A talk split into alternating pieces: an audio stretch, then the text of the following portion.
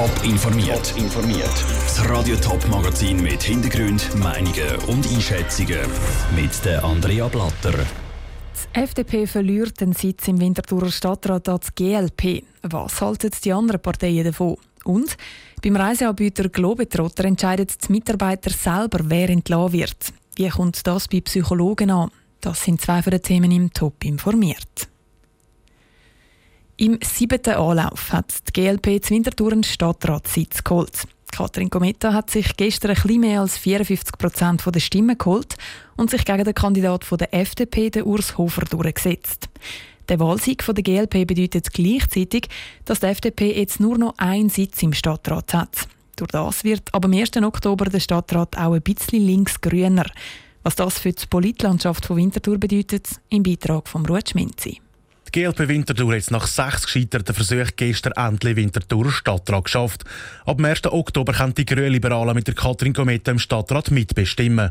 Und das ist auch wichtig für die Zukunft, sagt der Präsident der Winterthur Grünen, der Reto Diener. Es ist so, dass natürlich jetzt die FDP mit zwei Vertretern massiv übervertreten war.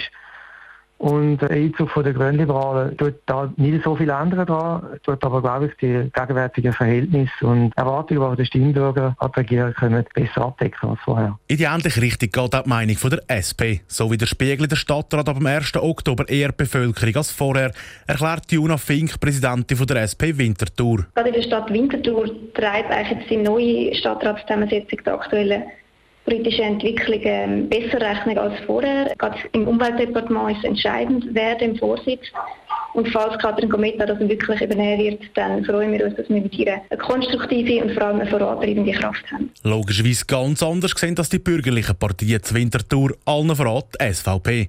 Der Fraktionspräsident Thomas Wolf hofft dann auch, dass Katrin Gometa ihre Wahlversprechen auch einlöst und so wenigstens eine kleine bürgerliche Politik mache. Ich habe gelesen, dass die Frau Gometa hat gesagt hat, sie wisse, wo das Geld herkommt und dass man die Wirtschaft doch auch ein bisschen unterstützen muss. Und ich hoffe, sie hat sich zugelassen, als sie das gesagt hat. Das wäre schon sehr wichtig, dass weiterhin eben im Winterthur auch ein gewerbe- und firmenfreundliches Klima herrscht. Genau so tönt es auch bei der CVP. Gerade die bürgerlichen Themen haben sie in Zukunft sicher schwieriger, sagt der André Zureikat, Präsident von der Winterthur CVP. Genau da muss sich jetzt der neue Stadtrat beweisen. Ich glaube, es wird sicher auch schwierig sein, weil wir werden düstere Zeiten bevor uns haben, was äh, die finanzielle Situation von unserer Stadt anbelangt. Und da denke ich, werden eben auch sagen wir so, die linken Stadträte, gerade in Kometa, eben da müssen da stehen. So, dass die Stadt Winterthur auch gut aus der Corona-Krise rauskommt. Der Ruth Schminzi hat berichtet, die bürgerlichen Parteien haben darum auch schon angekündigt, dass sie bei den gesamten Neuerungswahlen in zwei Jahren den Sitz wieder zurückerobern wollen. Der Kanton Appenzell-Innerrhoden hat gestern über zwei Vorlagen abgestimmt. Zum einen ist es um eine Anpassung im Steuergesetz gegangen, zum anderen um ein Geldspielgesetz. Beide Vorlagen sind vom Volk angenommen worden. Das Besondere an diesen Abstimmungen sind aber nicht das Resultat, sondern der Fakt, dass die Innerrödler das erste Mal nicht an einer Landsgemeinde, sondern an der Urne über kantonale Vorlagen abgestimmt haben. Wie das Novo mit der Appenzeller Politik angekommen ist und ob die Landsgemeinde im Innerrhoden schon bald der Vergangenheit angehört, im Beitrag von Niki Stettler.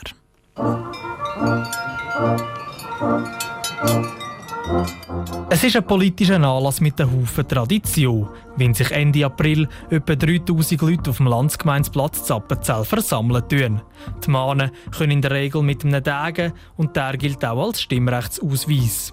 Auf dem Landsgemeinsplatz, also im sogenannten Ring, wird dann über alle kantonalen Vorlagen gestritten, verhandelt und abgestimmt.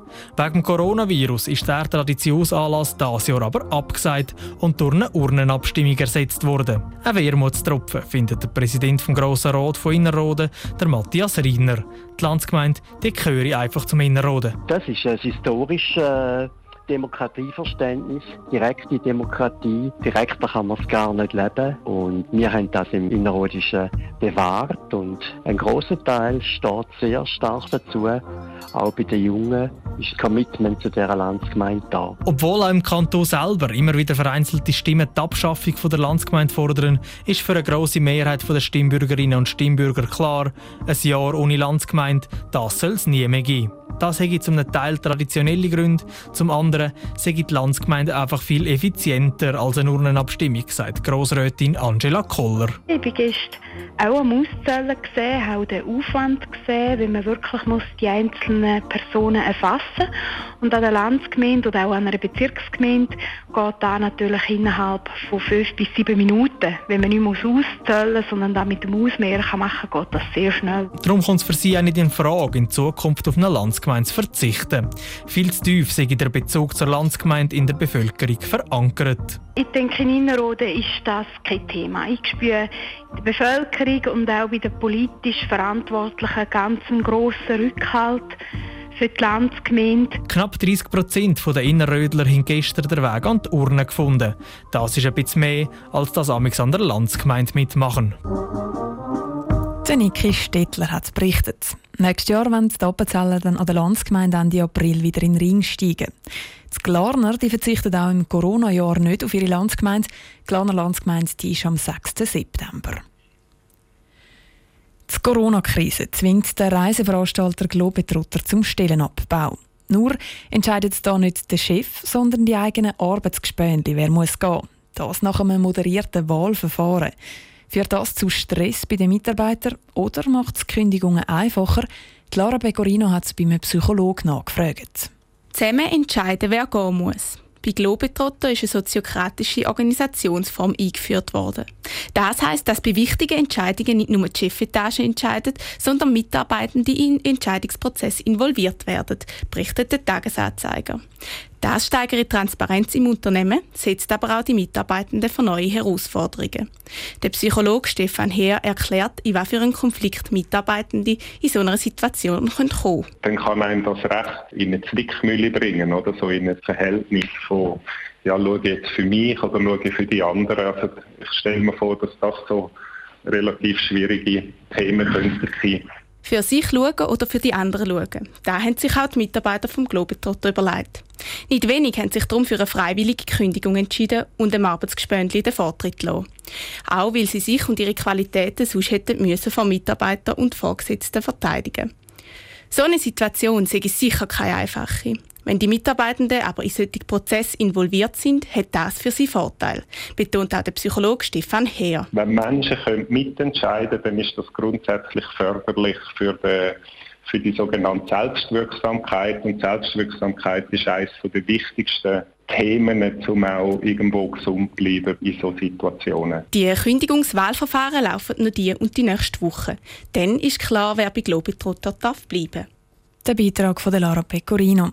Nicht nur bei Globetrotter werden Stellen gestrichen, auch ein Haufen andere Reisebüros und Reiseveranstalter haben wegen der Corona-Pandemie den Rotstift ansetzen. Top informiert, auch als Podcast. Mehr Informationen gibt es auf toponline.ch.